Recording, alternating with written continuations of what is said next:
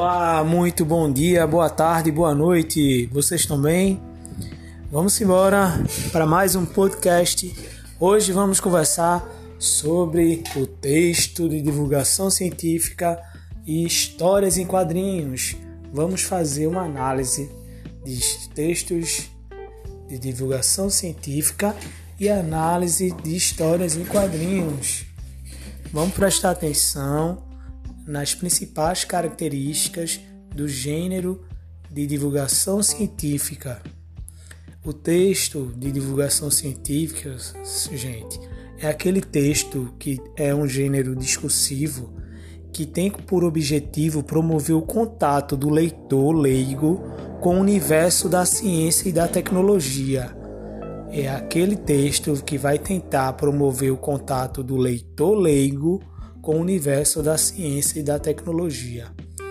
Lembrando, gente, que não é um texto científico, é um texto que vai mediar o conhecimento científico da comunidade de especialistas para o público leigo. Ele vai mediar, ele não é um texto totalmente científico. E não há intenção de fornecer só dados técnicos.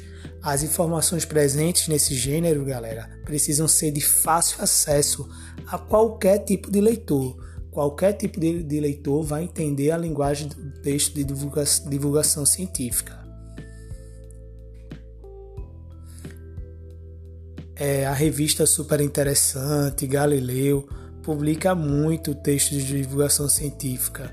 No nosso dia a dia, que estamos vivenciando a pandemia, vemos muitos textos científicos circulando em jornais, sites, nos telejornais, com a informação com informações técnicas, né, mas de uma forma diferenciada para mediar esse conhecimento, conhecimento, né, entre o leitor, entre os, os estudiosos.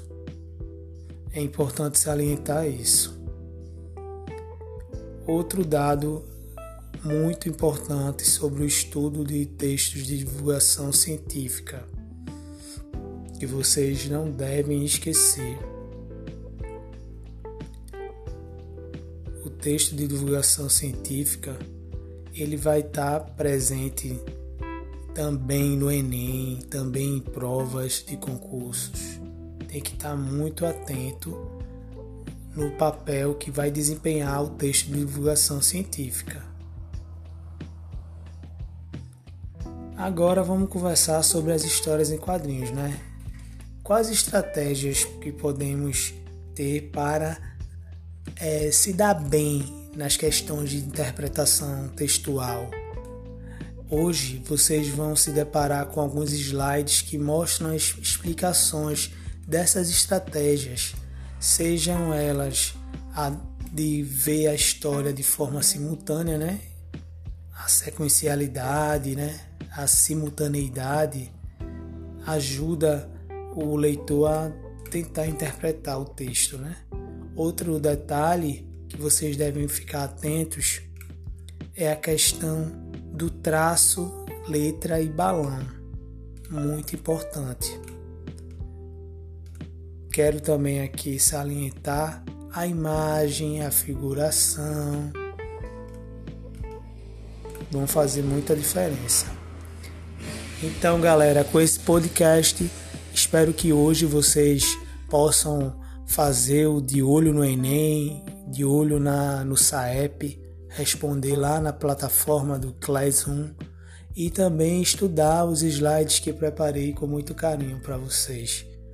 Um bom dia, uma boa tarde, uma boa noite. Fiquem com Deus.